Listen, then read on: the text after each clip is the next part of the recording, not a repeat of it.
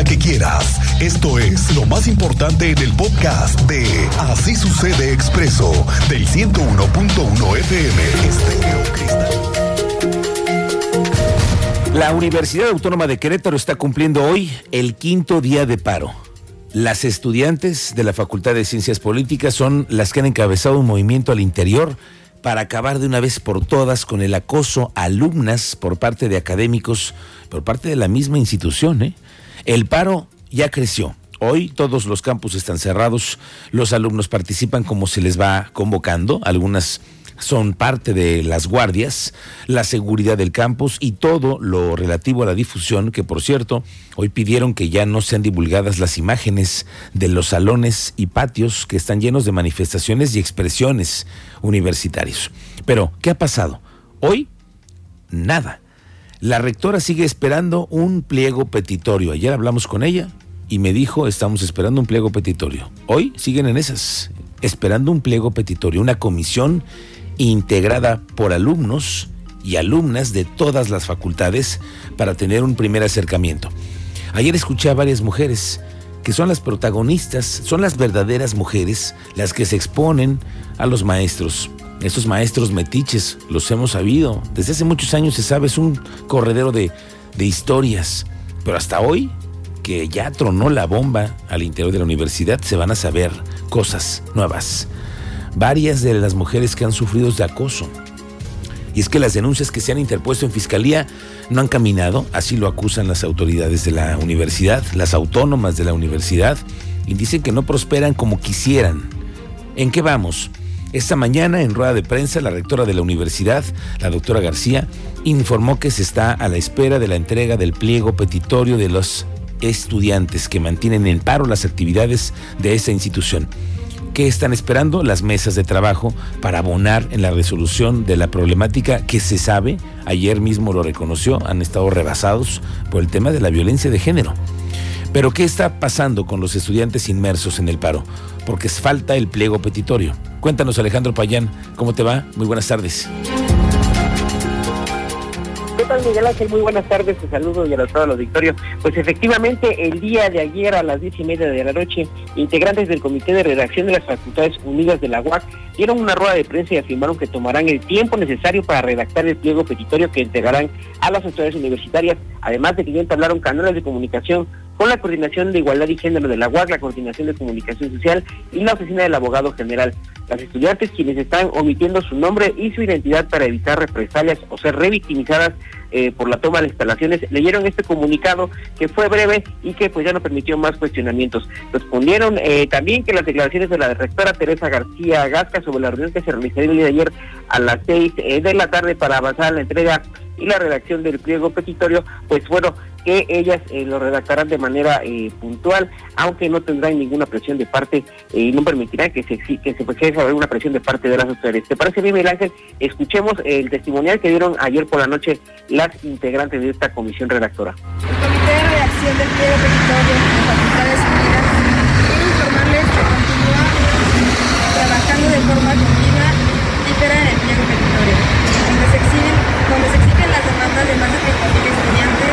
conforman las facultades y escuelas de bachilleres de todos los campos, por lo que la firma del mismo no ha sucedido.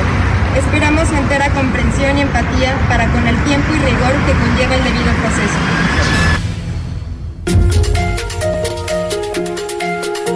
Alejandro. Miguel Ángel, y ya hoy por la mañana, como bien comentabas, la rectora de la UAC, acompañada de integrantes de la UADI y de la Coordinación de Igualdad de Género, afirmaron que esperarán el tiempo que los estudiantes e integrantes de esta comisión redactora tomen para redactar el pliego petitorio, el cual será la base también para integrar un plan de trabajo y que no solamente quede en un acuerdo o en una petición. Esto eh, lo dio a conocer Michelle Villanueva, coordinadora de Igualdad y Género del Agua, quien además indicó que muchas acciones de las que están eh, adelantando en las reuniones de trabajo ya se implementan, pero falta comunicación y falta sociabilizarlas de parte de la universidad. ¿Te parece bien, Miguel Ángel? Escuchemos a Michelle Villanueva, coordinadora de Igualdad de Género de la Universidad Autónoma de Querétaro. Para que en cuanto tengamos el pliego petitorio podamos responder de manera inmediata a estas solicitudes. Conocemos un poco lo que los contenidos en esencia de este pliego petitorio, por lo que las mismas y los mismos estudiantes nos han hecho saber, bueno, nos han informado a partir de sus comunicados, ¿no? Este, cuáles han sido como los principales, lo que tuvimos el jueves en la reunión eh, de trabajo, el viernes en la segunda reunión de trabajo y un poco lo que ellos han estado expresando a partir de los comunicados y en realidad miramos que mucho de eso eh, es posible cumplirse en la universidad y gran parte también ya está empezando a implementarse y hay otras cosas que ya están implementadas, pero que... Estamos siendo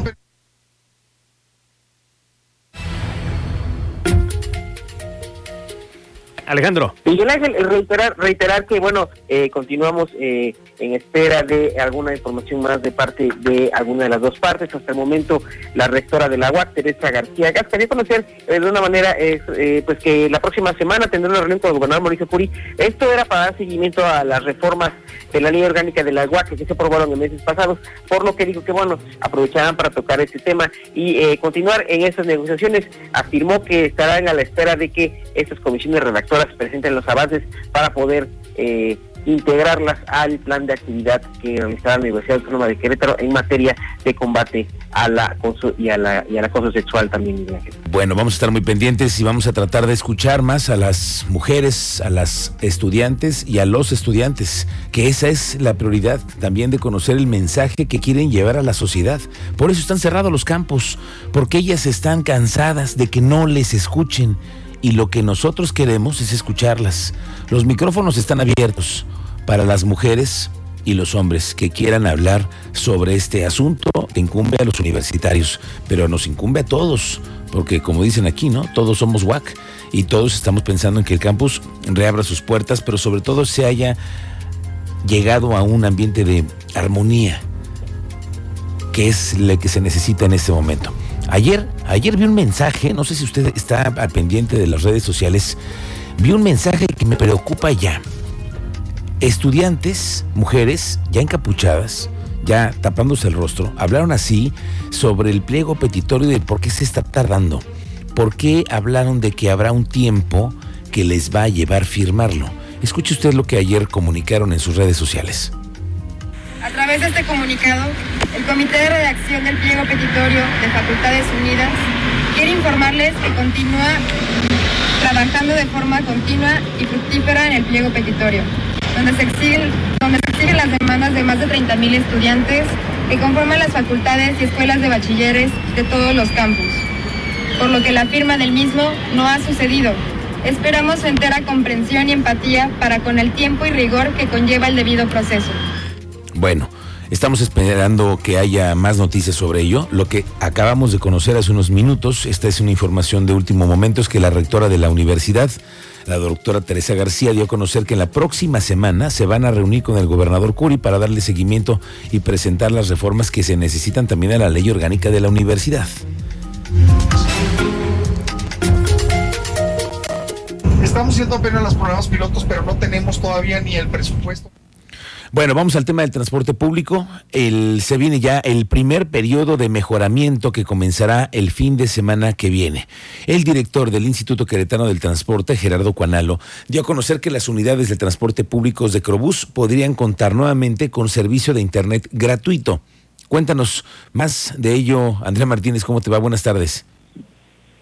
¿Qué tal, Miguel Ángel? Muy buenas tardes y también a toda la audiencia. Pues así es, las unidades del transporte público Crobús podrían contar nuevamente con servicio de Internet gratuito. Y es que, bueno, el director del Instituto Queretano de Transporte, Gerardo Juanalo Santos, nos reveló que ya se comenzó a realizar una prueba piloto para determinar si es viable regresar este servicio a las unidades eh, él, bueno, pues nos explicaba que esta prueba ya se realiza en dos autobuses de Crobús en las que se ha comenzado a probar este Internet. Escuchamos justamente eh, lo que nos explicaba al respecto el director del Instituto Queretano del Transporte. Estamos haciendo apenas los programas pilotos, pero no tenemos todavía ni el presupuesto ni la autorización, solamente es una parte técnica que estamos evaluando, pero en esta unidad es, una de las, de las que estamos probando. Son creo que una o dos unidades nada más las que estamos poniendo ahorita como también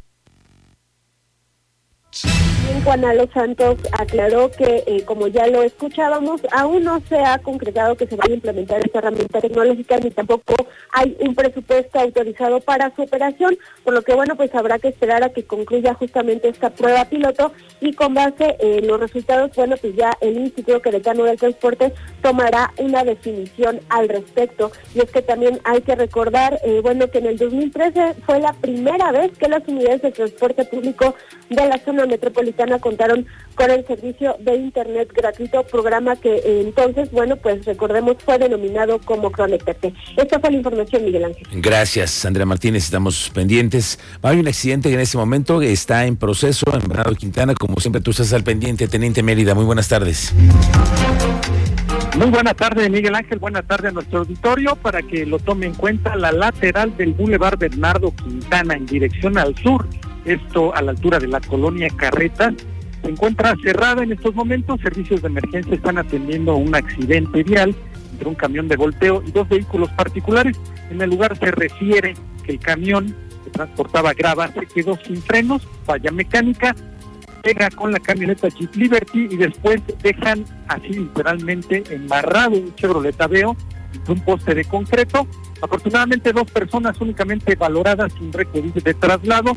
Ya está trabajando la grúa para retirar y liberar la vialidad. Tómelo en cuenta, la carga vial ya es considerable en el Boulevard Bernardo están en dirección hacia Centro Cívico.